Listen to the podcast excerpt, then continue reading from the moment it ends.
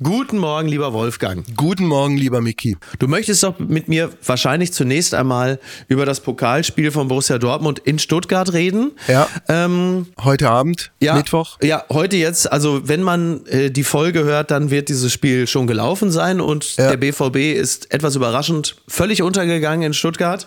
Und ähm, nein, ich bin, also ich sage, es gibt Elfmeterschießen Aha. und der BVB gewinnt überraschend im Elfmeterschießen.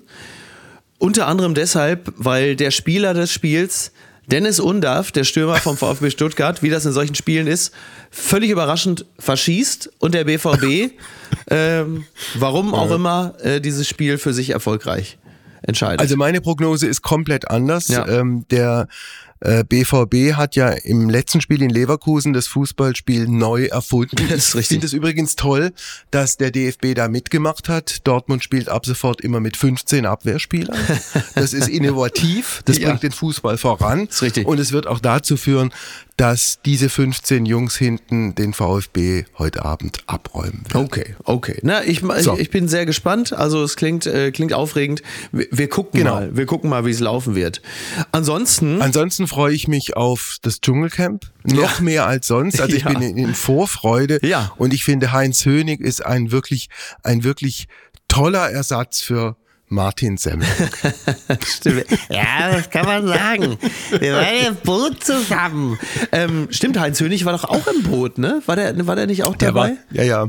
Ja, ne? Ich habe sowieso das Gefühl, das Dschungelcamp kommt jetzt auf, auf all die zu. Ich meine, da in, in den verschiedenen Uniformen steckten noch ein paar andere Schauspieler damals. Die kann man, die kann man jetzt ja, auf der Reihe nach Ich, ich warte seit Jahren auf Claude Oliver Rudolph, der für mich immer noch der perfekte Dschungelcamp-Kandidat ist.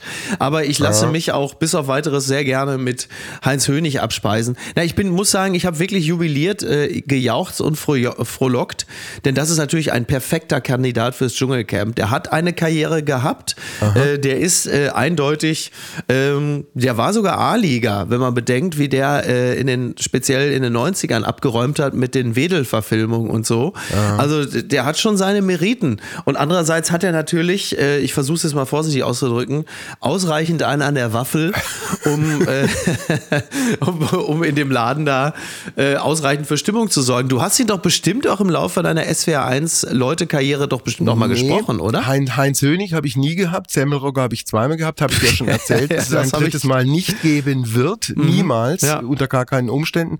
Wer mir noch eingefallen ist, der kommt aus deiner Ecke, Ralf Richter. Ja, natürlich. Der wäre ideal für das Dschungel. Ja, das stimmt, der wäre auch ideal. Äh, ich gehe davon aus, dass er nächstes Jahr kommt. Ich denke, denke der schaut sich. Gut. Also ich könnte mir vorstellen, dass Heinz Hönig da auch ein Stück weit eine Tür geöffnet hat, dass jetzt zwei, drei andere sagen, okay, wenn der geht, dann kann ich da auch hingehen.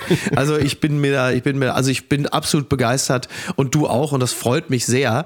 Ähm, wir kommen mal äh, zu dem äh, Gast der aktuellen Heimspielfolge und zu diesem Mann habe ich dahingehend eine persönliche Beziehung, als ich, ähm, tja, wie soll man das jetzt sagen, wenn ich sage, ich, ich war mal äh, Gast in seiner Show, ist das nicht besonders pietätvoll. Ich war ähm, auf einer Beerdigung vor drei Jahren im September, die von Erik Wrede ähm, tja, wie sagt man das, geleitet, organisiert, ähm, ausgerichtet. Ausgerichtet ist der richtige Begriff worden ist. Und es war eine ganz tolle Zeremonie und etwas, was er ja in seinem zweiten Berufsleben halt in schöner Regelmäßigkeit betreibt, denn Erik Frede ist Bestatter.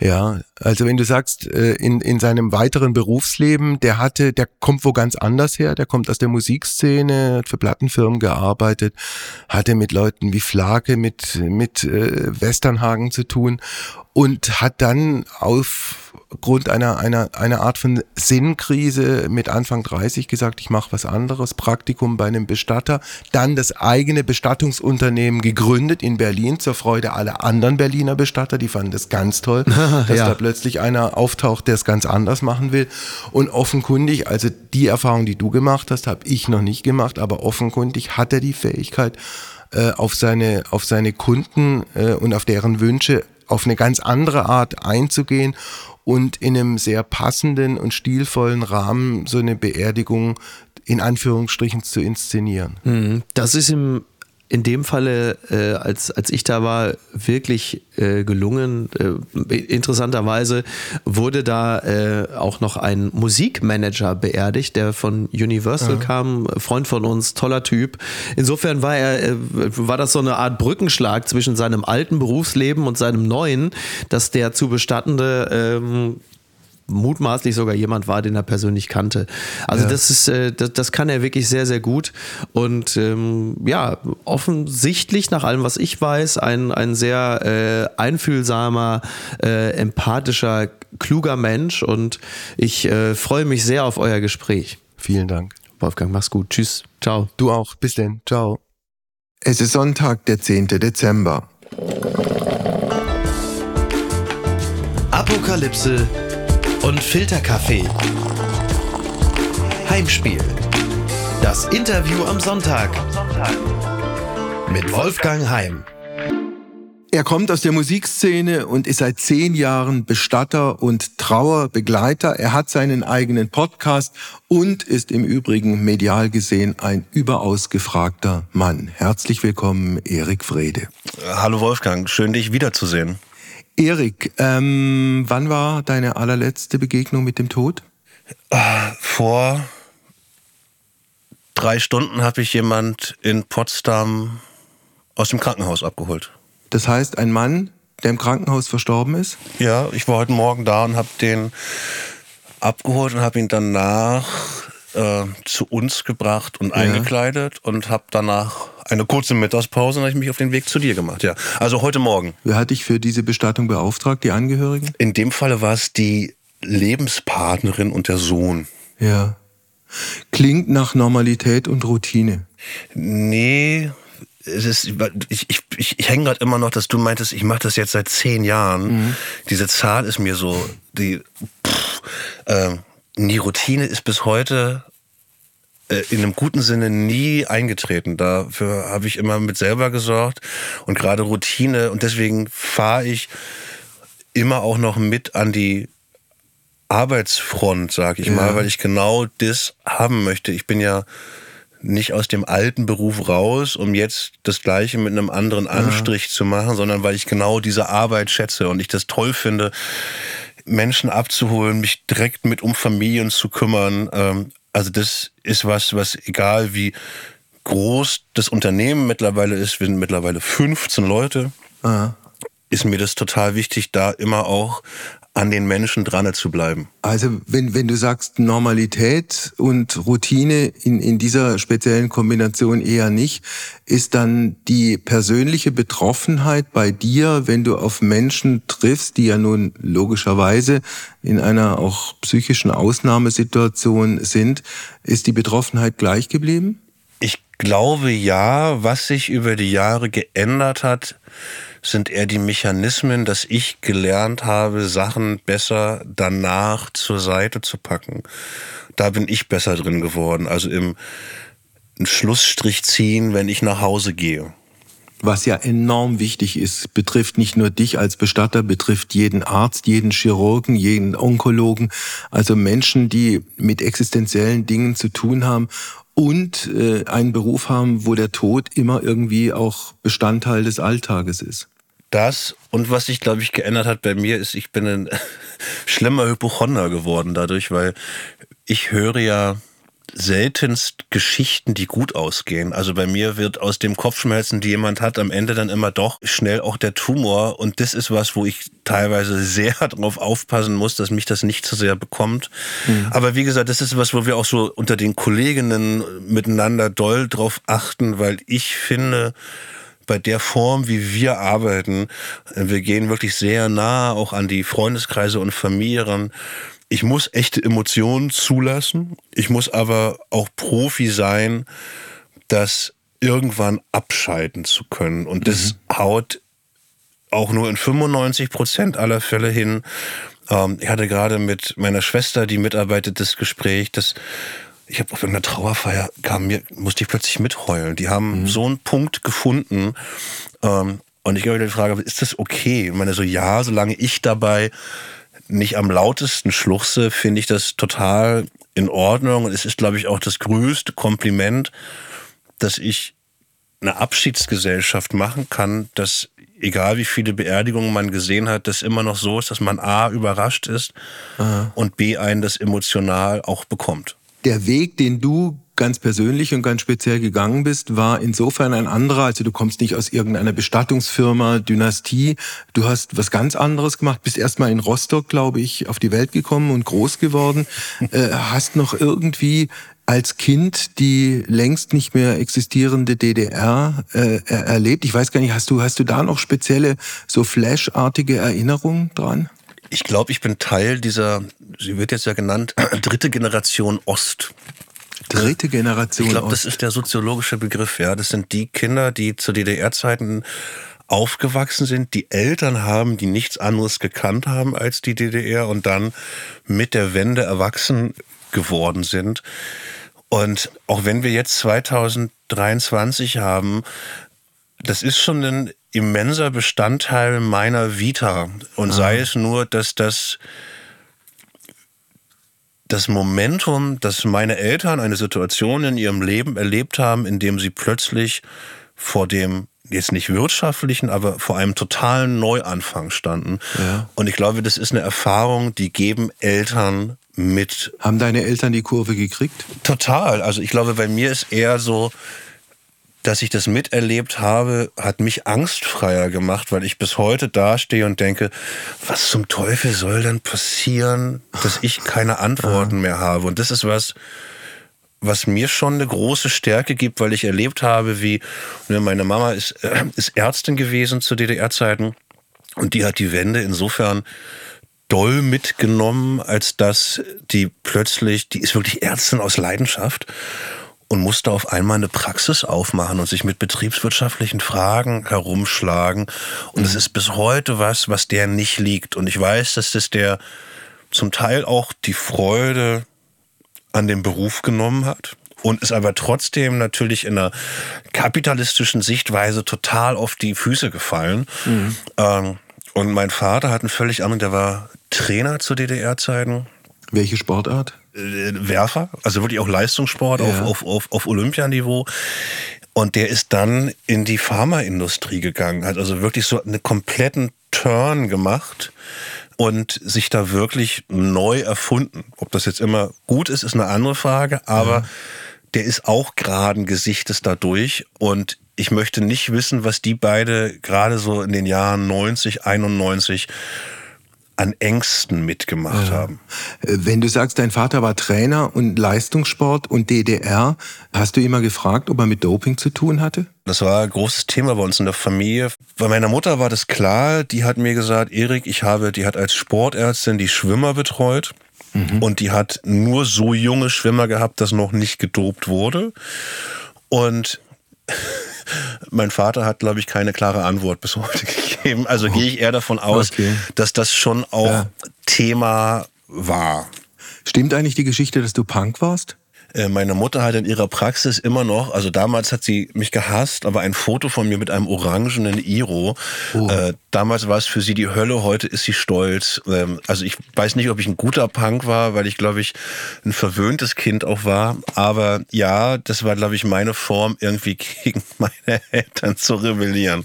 Wie lange bist du mit orangefarbenem Kopf durch die Gegend gelaufen? Ah, relativ, relativ lange. Ich glaube so wirklich bis ich 16 oder 17 war. Und ich erinnere mich noch, wie das gebrannt hat, weil ich habe dunkle Haare ja. und wenn man die orange macht, musst du die vorher hart blondieren und das ja. hat gebrannt wie Feuer. Aber es gibt eine legendäre Geschichte, da bin ich, weil ich von zu Hause abgehauen habe in einem so besetzten Haus gepennt hier in Berlin und dann kam meine Mutter als erhobenen Hauptes auf hohen Stöckelschuhen in dieses besetzte Haus rein als Frau Dr. Wrede und meinte, ich besuche jetzt hier meinen Sohn. Okay. Phänomenal. Das hat sie schon echt gut gemacht, dass sie da mir viele Freiheiten gegeben hat und ich weiß auch manchmal nicht, ob das nicht zum Beispiel auch Folgen dieser Wende nachher waren oder dieser massiven Veränderung. Aber, und das ist dann so ein bisschen der Kurzschluss zu meinem Beruf. Ich glaube, dass so eine Ereignisse, über die wir hier sprechen, die meine Eltern miterlebt haben, das kommt den Fähigkeiten, die man braucht, um mit einem Verlust klarzukommen, mhm. sehr nah.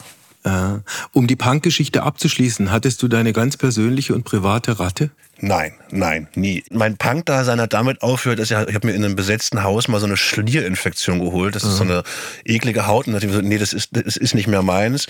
Und dann äh, muss ich auch sagen, mit 17, 18 hat mich dann Britpop mehr bekommen, weil die mir irgendwie gesagt haben, du darfst melancholisch und größenwahnsinnig sein. Und das hat mich dann schnell vom Punk weggebracht. Okay.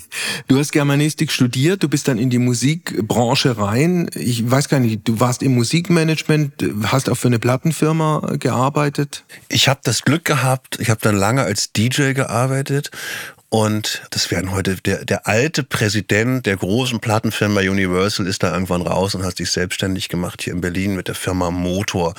Einige kennen die noch, weil Bands wie die Sportfreunde Stiller oder Element of Crime, Rammstein mhm. da waren, der ist raus.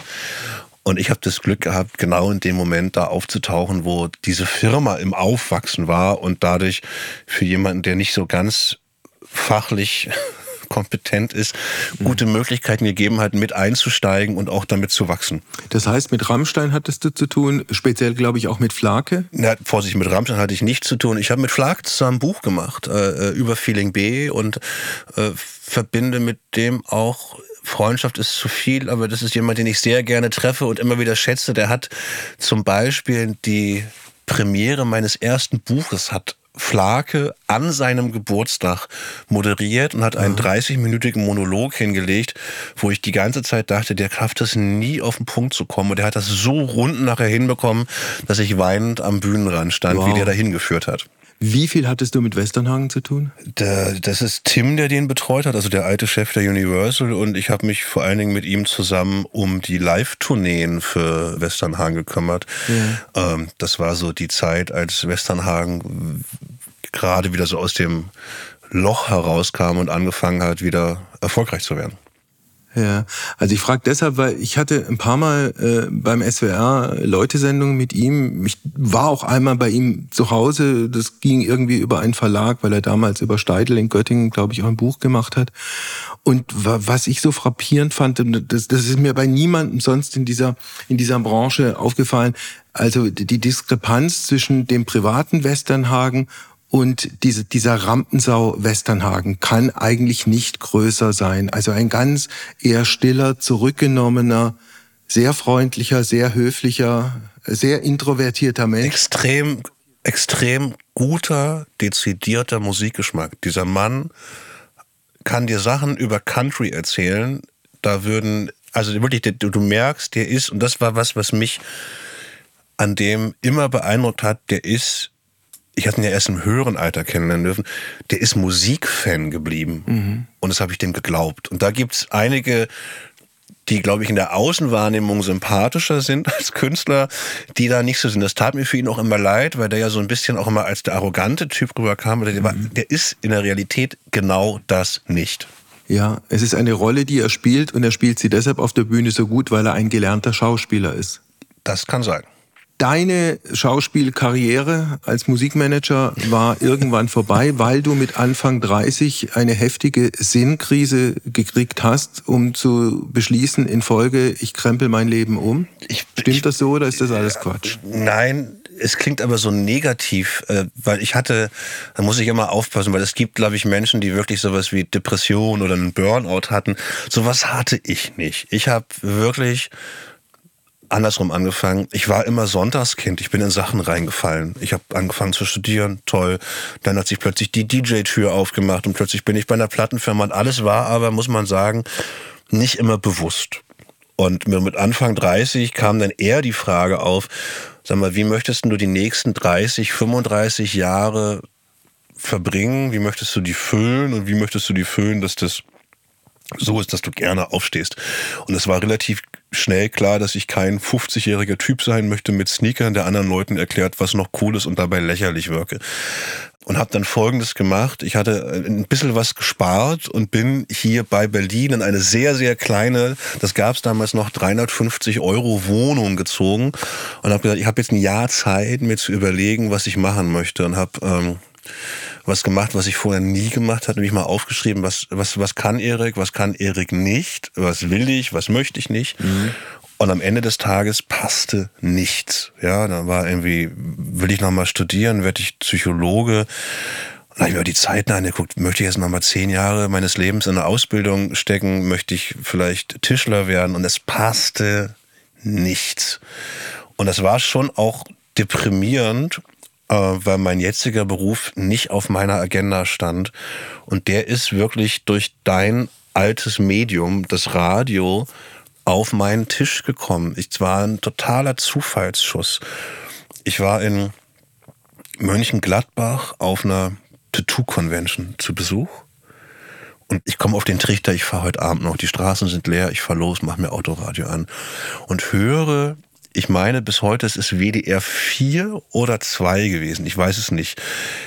Und höre dort ein Interview mit jemandem, der heißt, der lebt nicht mehr, Fritz Roth. Und das war so der Pionier einer humaneren Bestattungskultur. Und interessanterweise habe ich jetzt, ich habe ihren Namen aber vergessen, die Dame hat mich dann irgendwann auch interviewt, die damals Fritz interviewt hat. Mhm. Und in diesem Interview merkte ich, wie ich so in meinem Kopf anfing, diese Liste abzuhaken. Und ich so, check, check, passt. Alles, was der erzählt, passt auf meine Liste. Mhm. Und dann? Komm zu Hause an, leg mich neben meine damalige Freundin und ich weiß noch genau, ich konnte nicht ein, so, sag mal, was ist denn, wenn die Antwort Bestatter ist?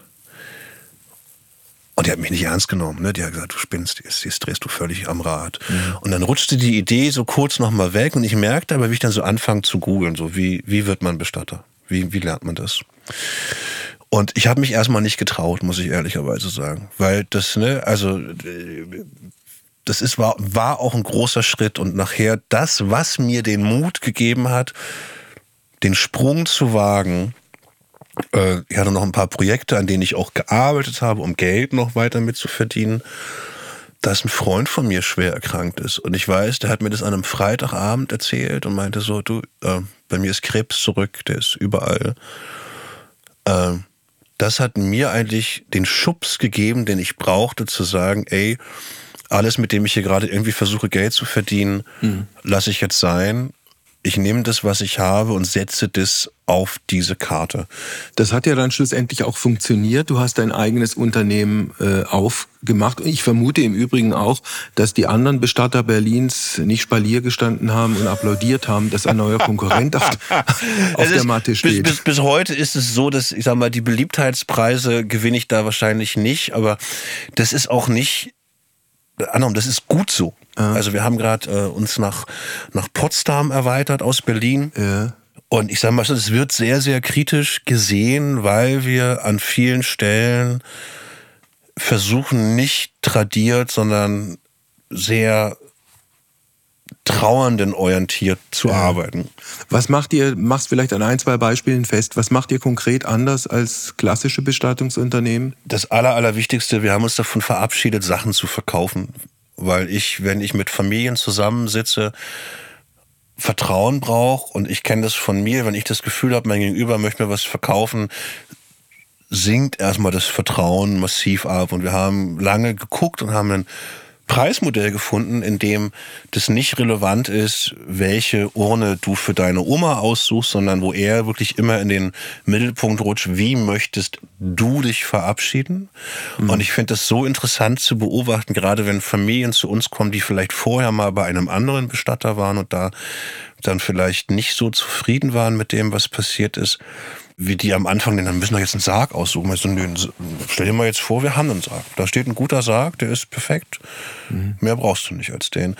Aber meine Fragen an dich sind andere. Und was dann für Prozesse losgehen, beeindruckt mich bis heute, mhm. was für Mut Menschen haben im Abschied nehmen.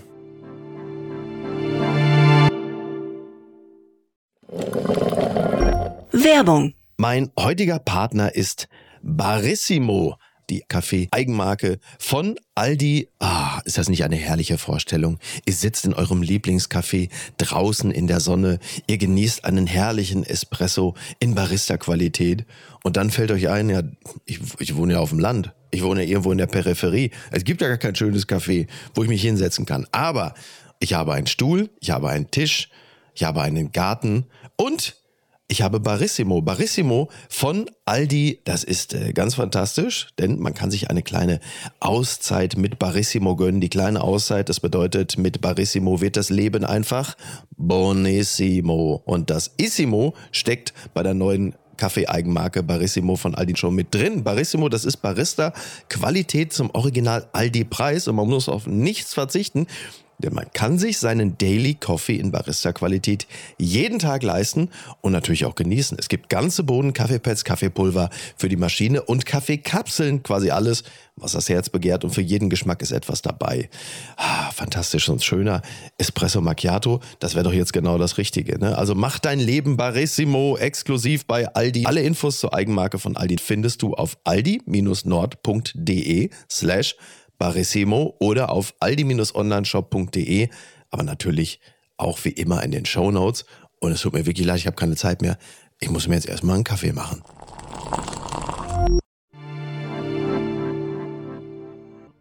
Also diese Unternehmensgründung lebensnah, so heißt dein Bestattungsunternehmen. Ja. Das ist ja auch ein sehr schönes Wortspiel schlussendlich. Du hast vorhin am Beispiel deiner Mutter erzählt, dass die eine tolle Ärztin war, aber, aber keine Ökonomin und irgendwie dieses ganze Finanzielle nur mühsam handeln konnte. War es mhm. bei dir dann ähnlich, dass du ein guter Bestatter wurdest, relativ schnell, mit Empathie und mit, mit Blick auf die, auf die Mitmenschen, aber Probleme hattest, das finanziell auf die Reihe zu kriegen? Ich beantworte es mal so, wenn ich die Buchhaltung machen würde, wäre ich im Gefängnis. Und, und hab, hab aber einfach, nein, ich glaube einfach, die ehrliche Erkenntnis, das sind Sachen, das machen andere Menschen und die machen das viel, viel besser als ich. Mhm. Und das war für mich zum Beispiel auch, deswegen war das vorher so wichtig, diesen langen Prozess des Klärens. Ich wollte gar nicht glauben, dass ich das kann. Und ich glaube, das ist was, was ich jetzt in den Jahren immer besser kann, wirklich klar zu sagen, es gibt Sachen, die sind nicht meins. Ja. Und äh, Buchhaltung zählt mit dazu. Das heißt nicht, dass ich nicht rechnen kann. Ich habe das schon sehr gut alles im Blick, aber das sind Sachen, wo ich merke, mein Tagesspaß nimmt auf jeden Fall ab, wenn ich ins Meeting mit der Buchhaltung gehen muss. Wie läuft ein klassischer Auftrag oder eine klassische Bestattung äh, ab? Also ein Angehöriger von mir verstirbt und ich rufe dich an und was machst du dann? Da ist schon die erste interessante Annahme. Die meisten haben wir festgestellt, die sich bei uns melden, melden sich vorher.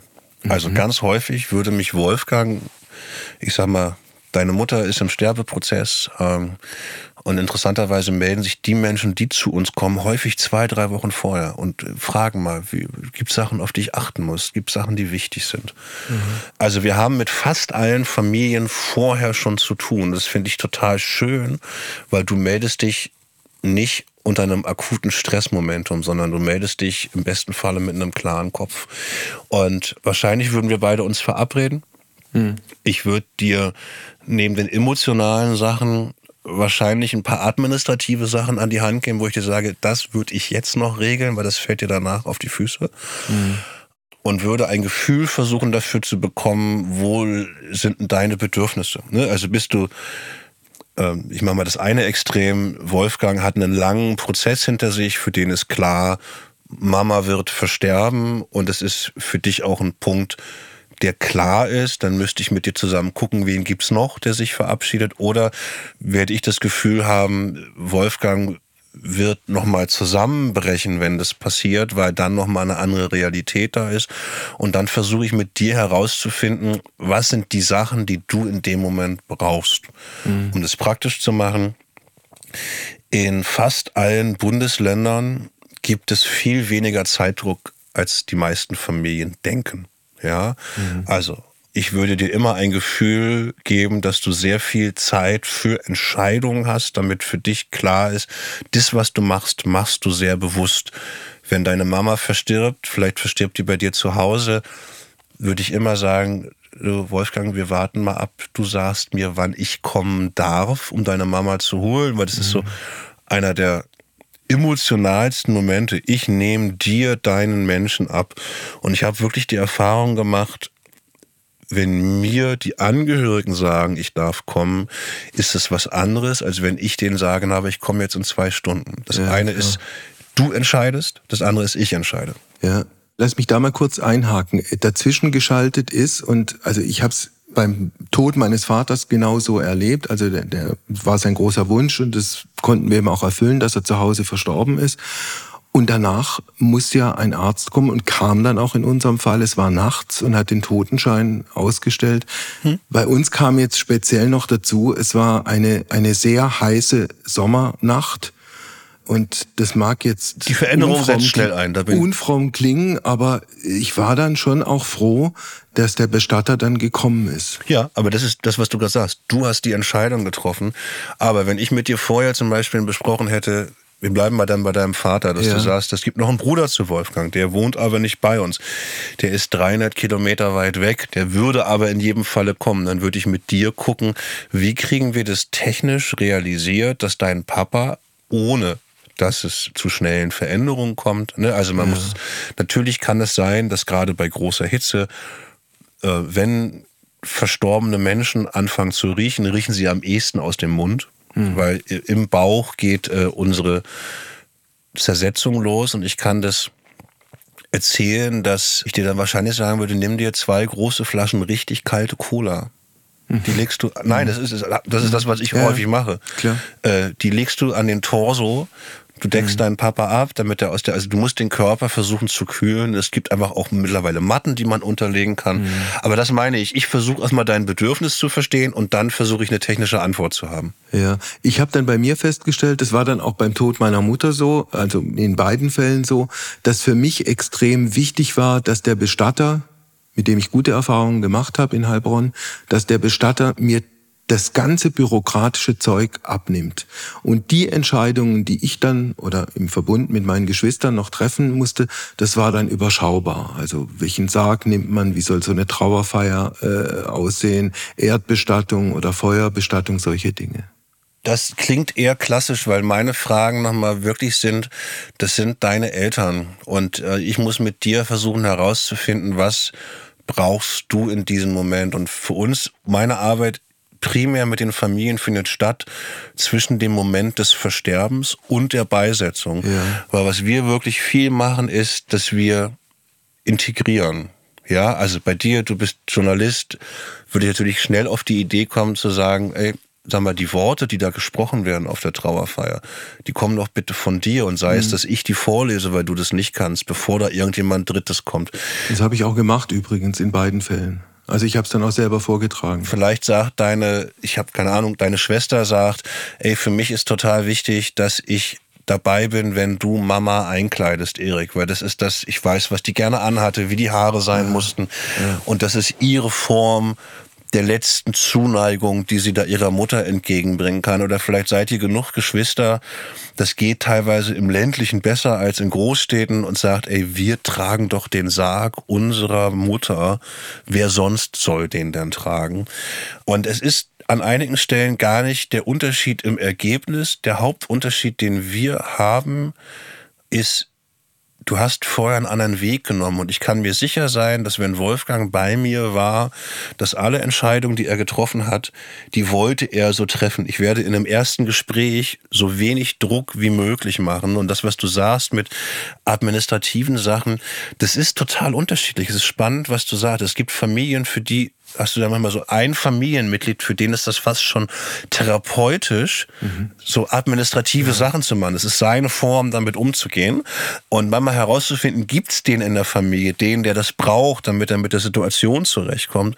Und es gibt eben die, was du sagst, bitte, ihr macht das alles, ich möchte mich um die emotionalen Sachen kümmern ja. dürfen. Aber sag mal, Erik, so wie du das gerade schilderst, und du hast ja nun die Erfahrung, in zehn Jahren die unterschiedlichsten Menschen erlebt zu haben, die von einem nahen Angehörigen Abschied nehmen. Ich vermute, das ist die komplette Palette von Menschen, die psychisch zusammenbrechen, bis hin zu große Erleichterung oder möglicherweise auch vollkommene Empathielosigkeit. Durch die Form, wie wir arbeiten, habe ich letzteres eher selten. Ja, das ist sicherlich eine Glückssituation. Also zum, zu uns kommt fast niemand, der sagt, ich muss. Mhm. Was alle eint, und ich habe am Anfang hab ich auch Fehler gehabt. Ich habe immer gedacht, es gibt so eine gewisse Klientel. Äh, mittlerweile kommen wirklich Menschen aller Couleur.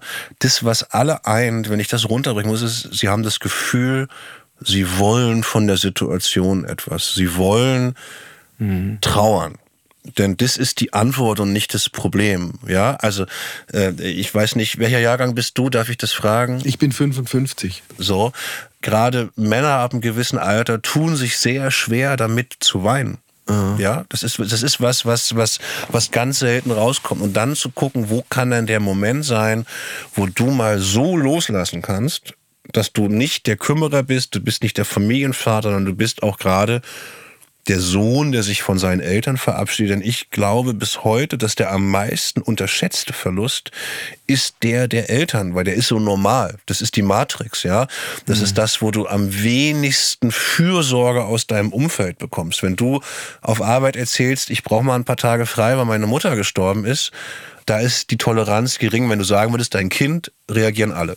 Wobei, da kommt noch was anderes dazu. Also in ganz vielen Fällen ist es ja so, dass sich während eines Sterbeprozesses sich das Eltern-Kind-Verhältnis fast umdreht. Also ganz ja. zum Schluss ist, ist der Vater oder die Mutter im Zustand eines Kleinkindes vollkommen hilfebedürftig. Und du bist dann plötzlich in dieser anderen, in dieser Elternrolle drin. Ja, das ist also eine Sache, wo wir natürlich häufig mit Menschen zu tun haben, die, das meinte ich vorhin, die haben schon einen langen Weg hinter sich. Wenn du seit drei Jahren dich um deine kranke Mutter gekümmert hast, sind da häufig auch genau diese Gefühle. Du warst lange nicht mehr das Kind, sondern du warst jetzt irgendwie der Aufpasser. Vielleicht war auch Frust da. Das ist ein Gefühl, mit dem wir auch zu tun haben. Ne? Und schlechtes Gewissen über diesen Frust. Ich war schlecht gelaunt auf XY, weil die hat mir jetzt drei Jahre meines Lebens auch schwerer gemacht, als sie vielleicht waren. Mhm. Ähm, und dieses komplexe System an Gefühlen zu erfassen, ist nicht immer leicht. Wie ist es also? Irgendwann, Trauer braucht ja auch einen Platz und es gibt eine Trauerkultur und zu dieser Trauerkultur gehört auch eine Trauerfeier. Ja, da wird es Leute geben, die sehr präzise Vorstellungen haben, andere, die dann eher sagen, komm, ich habe für sowas auch keinen Kopf, mach du mal. äh, Musik, glaube ich, spielt in vielen Fällen äh, äh, eine Rolle. Also ich weiß, da, damals hatten wir miteinander zu tun, als du dieses Buch The End rausgebracht hast. Es gibt ja diesen klassischen äh, Titel von den Doors, The End, mhm. Wird vermutlich, na gut, das, das, das Ding ist acht Minuten lang, also es ist ein relativ langes Stück, wird, wird trotzdem ab und zu gewünscht? Ich glaube, dass wenn ich so interne Charts mache, äh, äh, je nach Altersgruppe Leonard Cohen und Nick Cave relativ weit vorne sind. Ja. Was, was ist mit The Rose von Bette Midler? Auch dabei? Ohne Scheiß habe ich, glaube ich, noch nie gehabt. Echt? so. also nur, nur mal so als kleiner Tipp dafür, wenn niemand anderes eine bessere Idee hat. Ja, ansonsten ganz, ganz Ludovico ein Audi ist sehr beliebt. Wer? Ludovico ein Audi, den könntest, das ist so, der macht so Pianomusik, aber okay. ein bisschen geschmackvoller. Mhm. Was ich lernen musste, und das ist der Mut, den ich dann Familien mache, ähm, das gibt so zwei Richtungen dass meistens weniger mehr ist. Also viele wollen dann ganz, ganz viel. Und ich weiß, als ich meine allererste Trauerfeier hatte, wo die Familie gesagt hat, wir wollen einfach in Ruhe nochmal bei ihm sein. Da wird nicht mhm. gesprochen, da läuft auch keine Musik. Und das kleine ADSler in mir hat ganz viel Respekt vor diesem Moment gehabt. Und dann aber zu sehen, was da für eine Stimmung entsteht, das waren sechs Leute um den Sarg die fing an, sich zu drücken. Es war ganz viel Ruhe und Liebe da. Ich werde fast immer ermutigen, es nicht zu übertreiben, mhm. weil du wirst an diesem Tag aller Voraussicht nach eh eher neben der Spur sein. Und wenn du dann 30 Sachen machst, die passieren, gehen einfach auch Wachen unter. Ja, klar. Äh, lass uns, um nochmal auf ein ganz anderes Thema zu kommen, über deinen Podcast sprechen. Den machst du so plus minus einmal im Monat. Ein Podcast mit überaus spannenden Gesprächspartnern, äh, von denen du vermutlich zumindest das ein oder andere auch für dich gelernt haben könntest. Du hattest mal eine Psycho-Onkologin ja. im Gespräch. Was hast du von ihr gelernt? Das war interessanterweise einer der für mich schwersten Gespräche, weil die ganz viele Ängste auch in mir gerührt hat, ne? weil die ist ja, also die ist da in dem Moment, wo ich noch nicht da bin, nämlich dann, wenn Menschen erzählt bekommen, wie nah ihr Lebensende ist und wie Ressourcen entstehen können, mhm. diese Zeit, die du dann noch hast, gut zu nutzen. Weil das ist zum Beispiel eine Angst, die ich persönlich habe. Ne? Wenn ich so eine Nachricht bekäme, ich weiß nicht, ob ich, und ich habe wirklich ganz tolle Menschen, die so erhobenen Hauptes in den Tod gegangen sind. Ich bin so unsicher, ob ich das könnte. Ansonsten ist das diese Gesprächsrunde, die wir da haben, wir haben es irgendwann alleine angefangen und dann äh, hat uns äh, ein öffentlich-rechtlicher Radiosender unterstützt dabei. Ich bin immer wieder erstaunt, wie gerne Menschen in diesen Podcast kommen. Also auch namhafte Leute, die sagen, ich finde es wichtig, darüber zu reden, weil ich sonst nicht die Chance habe, mhm. äh, über so eine Themen zu reden, wie lange es mir eigentlich wehgetan hat, dass mein Vater verstorben ist, äh, wie viel Angst ich davor habe, dass das passiert. Also die, die Absagequote ist sehr gering und das ja. finde ich bis heute phänomenal. Du hattest auch mal Michael de Ritter. Ja. Das ist ein Intensivmediziner aus Berlin, der sich sehr um das Thema Sterbebegleitung und assistierten Suizid kümmert und sich da auch entsprechend äh, engagiert. Welche Haltung hast du dazu? ehrlich doof, ich bin sehr indifferent, weil ich meine Mutter ist Ärztin, ich habe ihre Perspektive mal eingenommen. Sie sagte mir, Erik, warum bin eigentlich ich die, die das machen muss? Also warum schauen immer alle auf die Ärzte? Weil sie die Mittel hat. Grundsätzlich kann ich dir sagen, glaube ich, dass das richtig ist, dass Menschen eine Option haben, nicht den Suizid zu wählen, der heimlich passiert ob der Weg ist, dass man immer auf die Ärzte guckt oder so wie es jetzt ist. Also Stand jetzt ist es ja so, dass man den letzten Schritt selber machen muss. Ja. Ich glaube, dass das gut ist, dass dieses Angebot besteht, denn eine Sache, die ich mit Michael de Ritter hatte und auch verschiedenen Palliativmedizinern, das geht nicht immer um das Machen, das geht um das Wissen, ich könnte. Ja. Denn wir alle haben Angst. Also eine der häufigsten Gespräche, die ich habe, ich habe keine Angst vom Tod, ich habe Angst vom Sterben. Ja, ich habe Angst davor, was der Schmerz mit mir macht, was meine Psyche mit mir macht. So, die Palliativmediziner, die im Podcast auch zu Gast waren, erzählen dann ganz schön, dass die meisten Leute haben irgendwann genug Medikamente zu Hause, dass sie sich jederzeit von alleine verabschieden könnten. Ja. Die wenigsten machen es.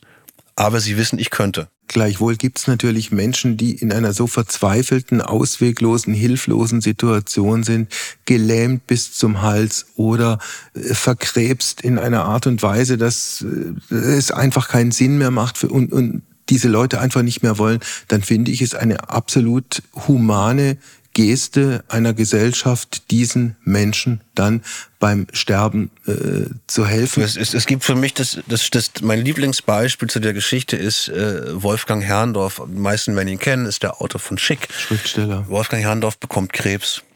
Und für den ist klar, er wird es selber machen. Und der beschreibt in seinem Buch, ich glaube, es heißt Ordnung und Struktur. Es war auch ein Blog. Oder Arbeit und Struktur. Ja, da wird jetzt irgendjemand meckern, weil es falsch.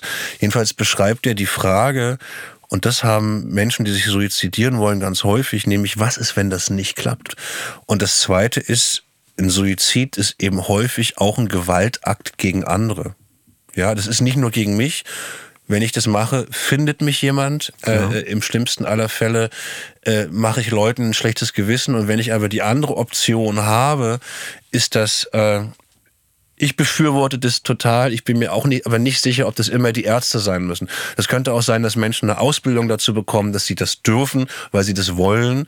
Denn ich würde ungern jemanden dazu verpflichten, das zu machen. Mhm. Das muss freiwillig sein, dass der Arzt oder der Durchführende sagt, ja, ich erkläre mich bereit, diesen Akt der Humanität zu machen.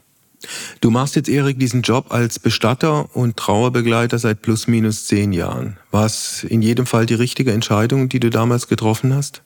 Zu 100 Prozent. Ich glaube, ja. ich hätte, ich habe das letztens mit einem Freund gehabt, hätte irgendjemand mir erzählt, wie glücklich ich mit und in meinem Leben, nicht nur beruflich, sondern auch privat, mit Anfang 40 bin. Ich hätte, glaube ich, einige angstvolle Abende in meinen 20er äh, Jahren nicht gehabt.